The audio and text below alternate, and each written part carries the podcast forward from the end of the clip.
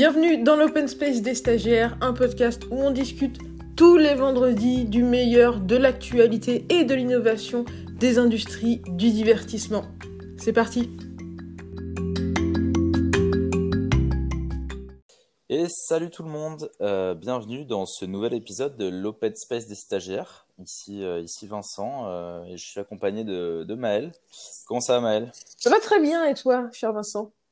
Eh bien, très bien aussi, très bien aussi. Euh, Aujourd'hui, on se retrouve pour parler d'un sujet, euh, ma foi, pas nécessairement euh, d'actualité chaude, mais d'actualité tout de même, puisque on va parler un petit peu de l'influence grandissante qu'a TikTok sur l'industrie musicale. On sait que TikTok est une, une plateforme en pleine croissance. Tu peux peut-être nous en dire un peu plus, Maël Oui, donc TikTok, c'est une plateforme qui la descendance de d'une application qui s'appelait Musical.ly, qui était essentiellement une application de de, de lip sync, de playback, euh, dans au- au- à la fin des années 2010. En 2018, c'est donc devenu TikTok. Et le champ de créativité s'est un peu élargi. Donc, on est passé sur une application qui était très musicale, son nom c'était Musical.ly, à une application qui a toujours le, le son comme euh, fond de commerce, mais euh, la manière dont le son s'articule autour de la créativité n'est pas la même. Donc, comme je le disais, Musical.ly, on était beaucoup sur du playback musical, et sur TikTok, on est sur de la mémification du son pour créer euh, voilà du contenu, pour créer des tendances. Euh, à l'heure actuelle, euh, TikTok est une plateforme qui connaît une croissance assez incroyable. À l'heure actuelle, euh, aujourd'hui, TikTok compte euh, plus de 800 millions d'utilisateurs mensuels. Donc on est sur euh, une dynamique où on se dit voilà, non seulement on a beaucoup de tendances, beaucoup de gros hits qui euh, naissent à partir de TikTok, mais aussi on a de nouveaux artistes qui arrivent à se faire une place dans l'industrie musicale grâce à TikTok. Ouais, absolument. Bah, je pense que tu as bien résumé la chose. Si je peux me permettre pour les plus pointilleux de nos auditeurs, Oui. Euh, en fait, TikTok existait avant, mais euh, la boîte, j'ai plus le nom en tête, qui, euh, qui a développé TikTok a racheté Musical.ly et c'est lors de la fusion que Musical.ly est devenu TikTok en fait. Ouais, bon, détail, vraiment, TikTok était très peu utilisé, exactement ByteDance, ouais. Ouais. Voilà, voilà. Enfin bref, ben merci pour, pour toutes ces clarifications. Et donc c'est vrai que comme tu le disais, il y y a cette notion où beaucoup d'artistes, enfin beaucoup, non, mais une petite minorité d'artistes vont devenir connus grâce à TikTok. Euh, comment ça se fait en fait tout ça? Bah, en fait, je pense qu'on est sur euh, une on est sur une ère où artistiquement tu peux te développer sur les réseaux sociaux si tu arrives à avoir une présence qui est assez large. Donc un artiste qui aujourd'hui va développer son développer sa carrière sur TikTok, ça voudra dire que euh, il a une présence sur TikTok comme n'importe quel créateur de contenu qui n'est pas musical et qu'en plus il euh, construit du storytelling autour de sa musique. Euh, moi, j'ai travaillé avec un artiste qui s'appelle euh, David Michael Frank en 2014. Et si tu veux, il a fait le virage de TikTok en se disant, ça fait des années que je suis sur YouTube. Là, il faut que je continue de raconter une histoire, raconter mon parcours, tout en mettant en avant ma musique. Donc lui, sa stratégie, c'est pas de pousser sa musique dans chacun de ses TikTok, mais de développer son, son image publique d'artiste et d'y intégrer, d'intégrer sa musique à son contenu de temps en temps, sans euh, voilà avoir un, un profil qui est 100% centré sur euh, la vente de son merchandising, la vente de ses titres. Ça, c'est, je dirais, la manière dont les, arti les artistes vont passer de 0 à 1000 sur TikTok. Après, tu as des artistes qui vont euh, passer de 0 à 1000 sur TikTok de manière peut-être un peu plus... euh, euh, peut-être moins de manière voulue, entre guillemets. C'est-à-dire que leur morceau, un de leurs titres va devenir euh, viral sur TikTok. Je pense notamment à un DJ producteur qui s'appelle Disco Lines, qui a, qui a au début de, au début du mois août connu euh, voilà, une, une expérience assez incroyable. Un de ses titres, un de ses remixes, euh, est devenu la tendance numéro un sur TikTok.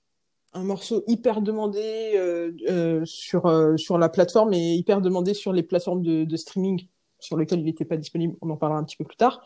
Ok. Euh, son, le morceau en question qui est devenu populaire, C'était donc un remix du titre de Taylor Swift Love Story qu'il avait sorti un an auparavant sur sa chaîne YouTube. Et il se trouve qu'un créateur de TikTok a eu euh, est, est, tombé sur ce sur morceau, a eu l'idée de, voilà de faire une petite vidéo dessus qui a eu euh, qui a été énormément reprise durant ce, début de semaine euh, du, début du mois d'août. C'était tellement surprenant qu'en fait euh, ce remix de Taylor Swift était le morceau de Taylor Swift le plus populaire ce week-end ce week-end-là alors que Taylor Swift venait sortir un tout nouvel album. Ah ouais, ah, c'est vraiment impressionnant. Donc, c'est. Pour moi, tu as deux chemins. Tu as le chemin où toi-même, tu deviens créateur sur TikTok, tu te mets sur la plateforme, tu crées ton contenu, tu crées tes vidéos. Et tu as le chemin où quelqu'un trouve ton morceau, l'utilise pour créer son propre contenu. Ah, ça devient un peu un cas d'école, ce deuxième chemin dont tu parlais. Euh, j'avais vu euh, plusieurs fois comme ça, où, je sais plus, il y avait un rappeur américain qui s'appelait MG, euh, qui, pareil, de la même manière, a fait plus de 50 millions de streams sur Spotify, a été signé chez Columbia Records, qui est genre une des plus grosses maisons de disques en rap. Euh, enfin, c'est assez dingue euh, ce qui se passe. Et moi, la, la, question que je me pose, c'est sur cette première stratégie que tu évoquais, ouais. le fait plus de créer un contenu euh, assez natif et tout. Est-ce que c'est pas hmm, bon la, la deuxième la, la, la deuxième voie n'est pas vraiment une stratégie, c'est plus le hasard des choses qui fait ça. Mais la, première stratégie, est-ce que c'est vraiment une démarche musicale pour toi ou est-ce que c'est plus une démarche de toucher une audience qu'on ne touche pas sur les autres réseaux Je pense à Instagram par exemple, qui est assez populaire dans l'univers musical?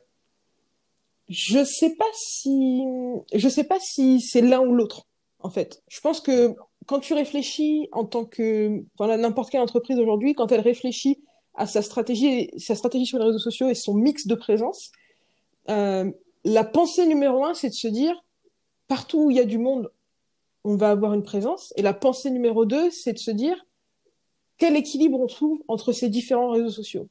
Pour certaines, euh, voilà, là on parle d'artistes, mais je pense que c'est encore une fois le cas pour tous les, toutes les entreprises.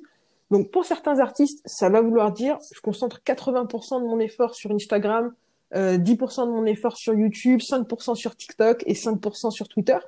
Pour d'autres artistes, ça voudra dire 25, 25, 25. Pour d'autres, ça voudra dire 60, 40.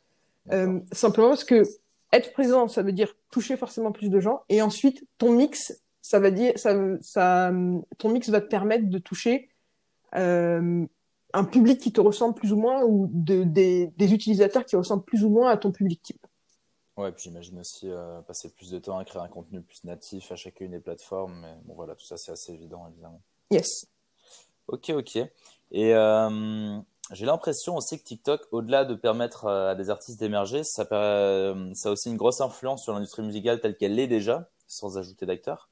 Parce que euh, moi, je trouve qu'on a l'impression que beaucoup d'artistes adaptent un petit peu leur contenu euh, justement à TikTok, à cette audience énorme dont tu parlais, 800 millions d'utilisateurs mensuels, c'est assez dingue et c'est en croissance, j'imagine. Ouais. Euh, bah, j'imagine que tu fais référence au morceau euh, Tutti Slide de Drake.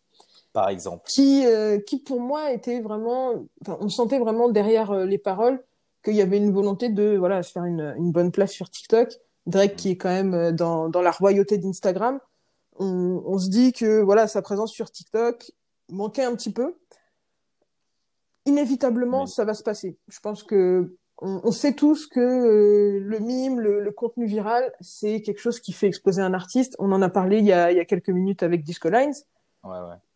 Après, la question, ça va être à quel point jusqu'où tu peux aller dans la volonté de créer du contenu musical TikTok et garder euh, une ton authenticité artistique. Bon après, euh, il faut aussi savoir que l'audience TikTok est euh, grosso modo une audience qui est assez assez cliente de tout ce qui est musique, disons mainstream. Hein, on va pas se le cacher. Mm -hmm. et je pense qu'un Drake peut se permettre de rester bah, dans sa ligne éditoriale mainstream, disons-le. Euh, même s'il innove évidemment, hein, et moi je suis pas un gros client de Drake, donc je, n'ai pas assez de, culture, d'expérience pour pour juger son travail, mais euh, je pense que tu vois adapter un refrain tout en gardant la même musicalité, euh, ce n'est pas forcément changer son contenu, mais oui il faut voir après au long terme si des plus petits artistes qui veulent prendre des risques ou qui veulent s'adapter à ça, ouais, changent plus leur, contenu. Pour petit rappel, si je peux me permettre pour nos auditeurs, euh, ce fameux titre To See Slide que tu mentionnais de Drake le refrain était right foot up, left foot slide, left foot up, right foot slide. Euh, c'est grosso modo, il dicte des pas de danse et donc en fait, c'est hyper simple pour un utilisateur TikTok de faire une vidéo qui colle à ce son parce que ça va être, il a, rien à créer, il a rien à inventer, vraiment tout est dit. Et, dans TikTok, parfois, il y a un petit côté de doublure aussi. Ça marche beaucoup, par exemple, il y a des extraits de cinéma, ils font des doublures. Donc voilà, tout ça, ça, ça fonctionne très très bien. C'est ouais, c'était une, une, référence, une description du moonwalk en fait, qui a été réinterprétée, réadaptée pour euh, pour une danse, euh, une danse sur TikTok qui avait du coup, qui n'avait plus rien à voir avec le moonwalk, mais qui suivait les mêmes pas de danse. Je trouve ça assez drôle. Absolument, absolument. Et ce qui est marrant aussi, je trouve qu'on voit, enfin, je sais pas si marrant c'est le bon mot, mais ce qu'on voit également, c'est pas forcément une adaptation des paroles, mm-hmm. euh, ni du titre en soi, mais c'est plus que dans les, dans, dans les clips des artistes, euh, je trouve que de plus en plus, on voit des danses très, euh, très cocasses, disons-le. euh, et après, on voit même, tu vois, je pense à, je sais pas si tu vois le rappeur Michel, un rappeur français ouais. qui vient du nord de la France. Euh, j'ai vu un de ses derniers clips récemment, il avait une danse un petit peu rockerbolesque, si je peux me permettre. enfin, tu vois, il dansait agenouillé en bougeant les genoux. Enfin, une danse qui n'a jamais été vue, disons-le. Et, euh, et, en fait, après, c'était limite, euh, tu as des petits tutoriels où c'est en mode regardez, je fais comme ça. Et tu vois, il, il incite à ouais, refais-le en story, machin. tu vois, il y a un petit peu cette notion-là où ils font exprès de, de, faire des petites danses. Il y a beaucoup plus de danse dans les clips là où ça avait un peu disparu parce que ça faisait très à l'ancienne, machin et tout. Et ça revient beaucoup, je pense, grâce à TikTok aussi. Je sais pas ce que tu en penses. Effectivement. Après, euh, TikTok, tu vois que ça, c'est un réseau social en, en croissance, que c'est dans la course pour devenir le réseau social numéro un de découverte euh, de musique. Tu te dis, bon, comment est-ce que je peux me placer sur le marché? Après, une des choses qu'il ne faut pas oublier, c'est que TikTok, c'est pas une application de danse. C'est plus une application de danse.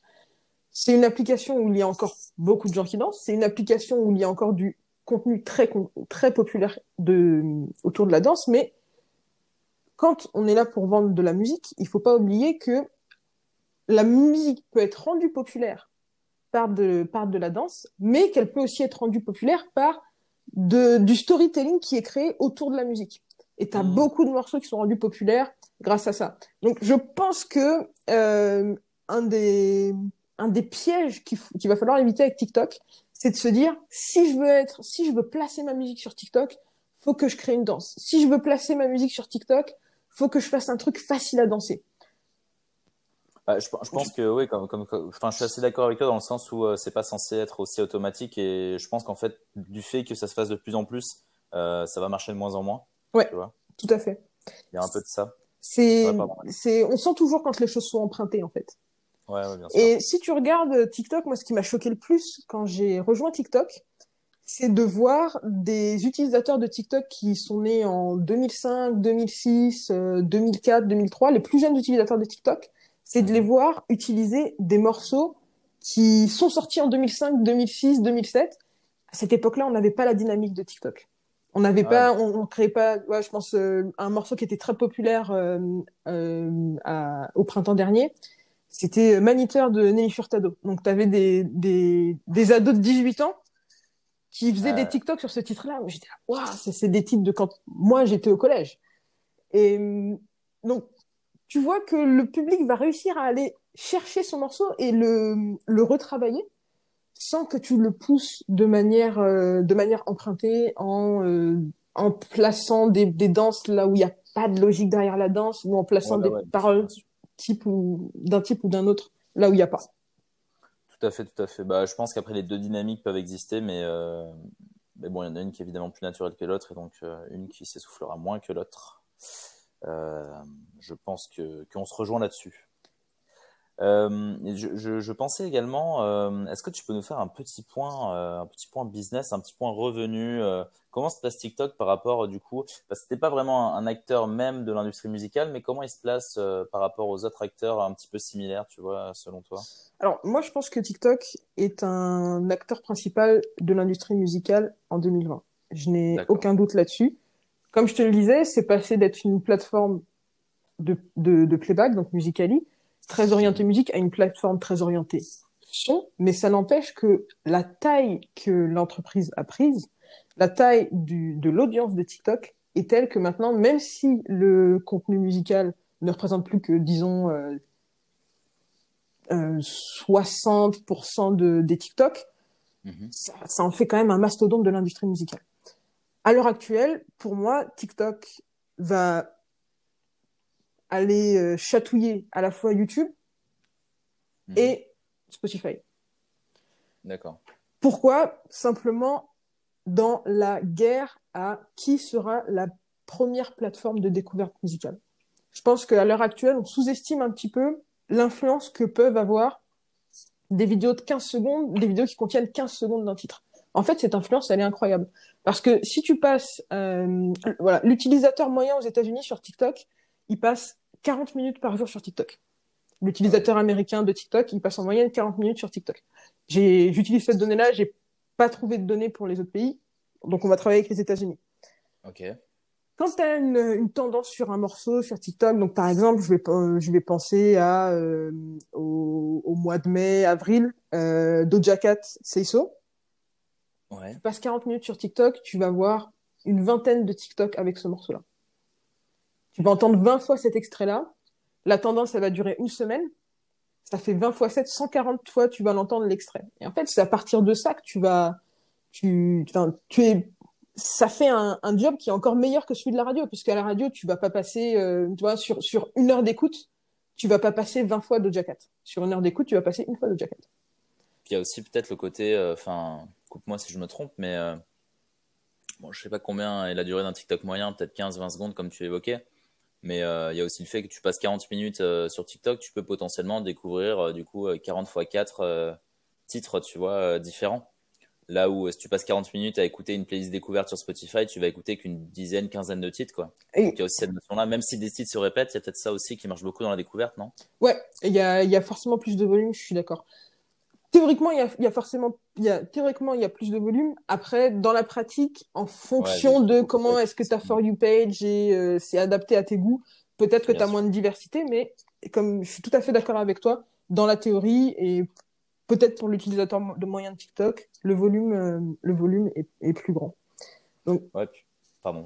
Donc pour moi, c'est la raison numéro un pour laquelle ça, ça devient un, une super plateforme pour la découverte de musique, parce que non seulement l'algorithme va apporter à toi ces titres, d'accord, des titres qui, euh, de la même manière que Spotify t'apporte des titres recommandés, de la même manière que YouTube t'apporte des titres recommandés, euh, TikTok va t'apporter des sons recommandés.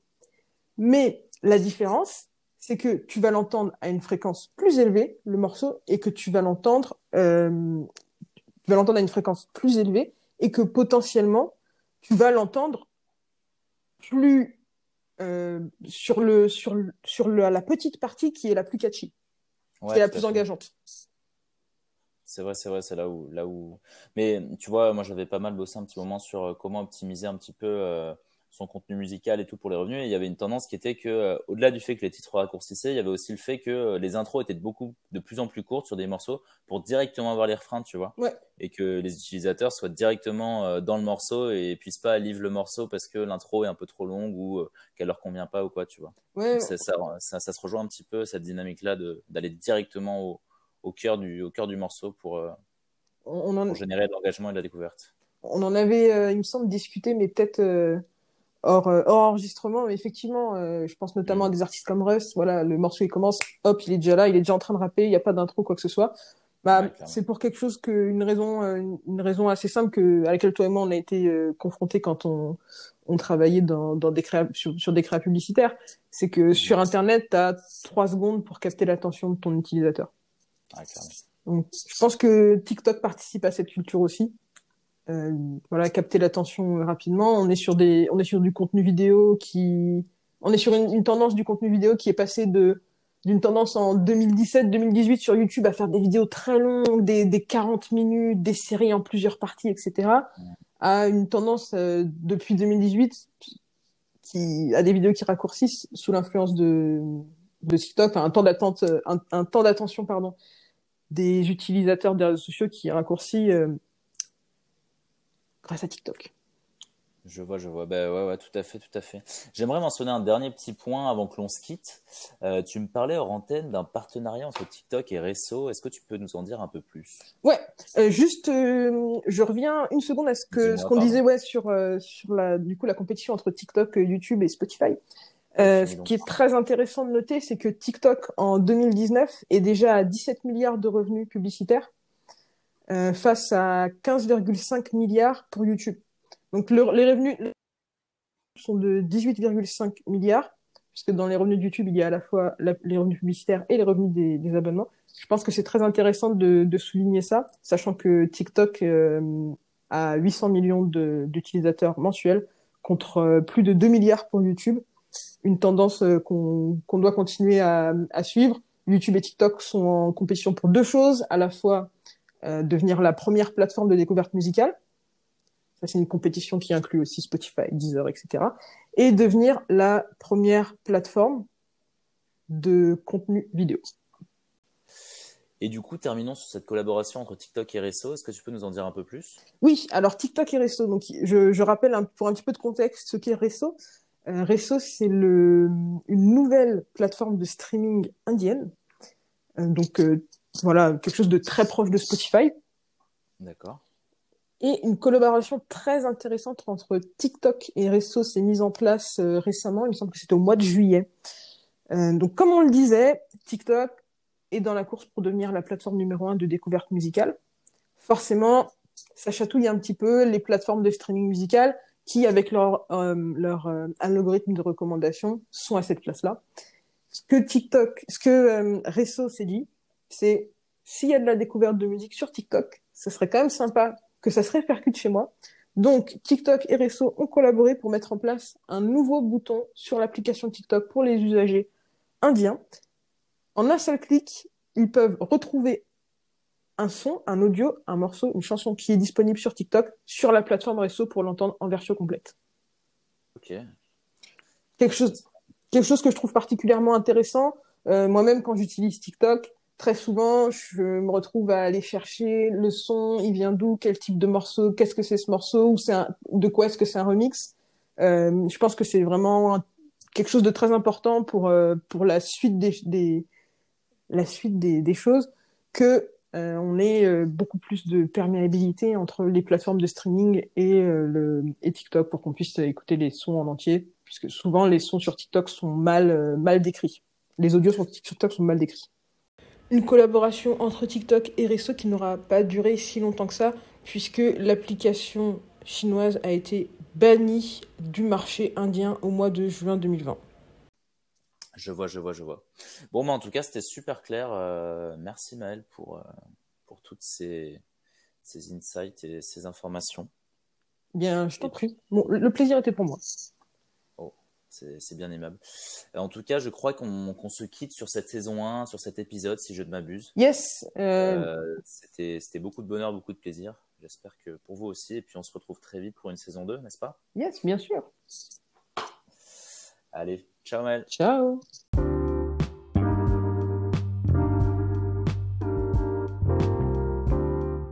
Merci de nous avoir rejoints pour ce podcast. N'hésitez pas à venir discuter avec nous de tous les sujets qui vous intéressent dans toutes les industries du divertissement, que ce soit la musique, le live entertainment, le sport, le gaming, le cinéma. On est ouvert à toute discussion sur nos réseaux sociaux, Instagram, LinkedIn, Twitter. Vous nous retrouvez à l'open space des stagiaires. C'était Maël pour l'open space des stagiaires. Je vous dis à vendredi prochain.